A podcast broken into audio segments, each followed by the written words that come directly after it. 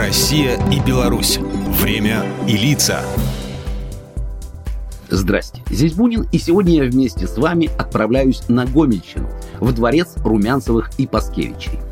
Главной исторической и туристической достопримечательностью Гомеля, безусловно, является создававшийся со второй половины XVIII века дворцово-парковый ансамбль, яркой жемчужиной которого и считается дворец Румянцевых и Паскевичей.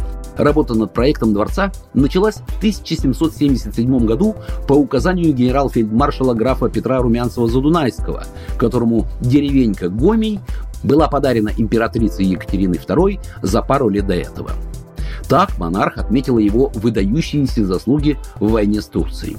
Строительство шло около 20 лет. Автором проекта, предполагается, был Иван Старов, прославившийся строительством Таврического дворца в Петербурге.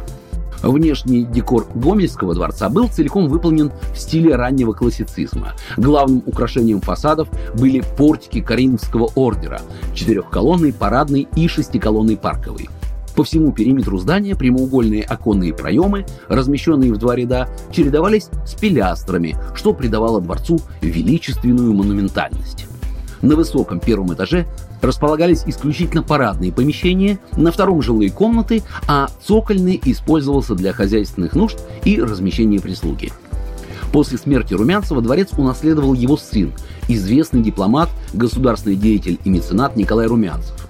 Тогда-то дворец и стал постепенно превращаться в музей. Дело в том, что в здании были собраны редкие коллекции искусства, которые больше подходили для всеобщего обозрения, чем для личного удовольствия. Так дворец и стал основой художественно-исторического музея.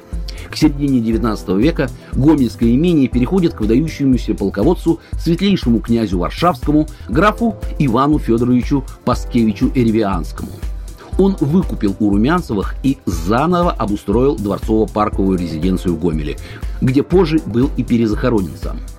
Как раз при нем дворец подвергся роскошному ремонту под руководством польского архитектора Адама Ицковского. Одновременно происходило и создание пейзажного парка, составляющего сегодня единый комплекс с дворцом. Русло древней речушки Гамиюк преобразовали в лепяжий пруд – до сегодняшнего дня уникальными памятниками архитектуры на территории парка являются здания Зимнего сада, башни обозрения, а также бывшие электростанции, которая обеспечивала в свое время освещением дворец и парк. Кстати, ныне в этом здании располагается филиал Ветковского музея старообрядчества и белорусских традиций. Программа произведена по заказу телерадиовещательной организации Союзного государства. Россия и Беларусь. Время и лица.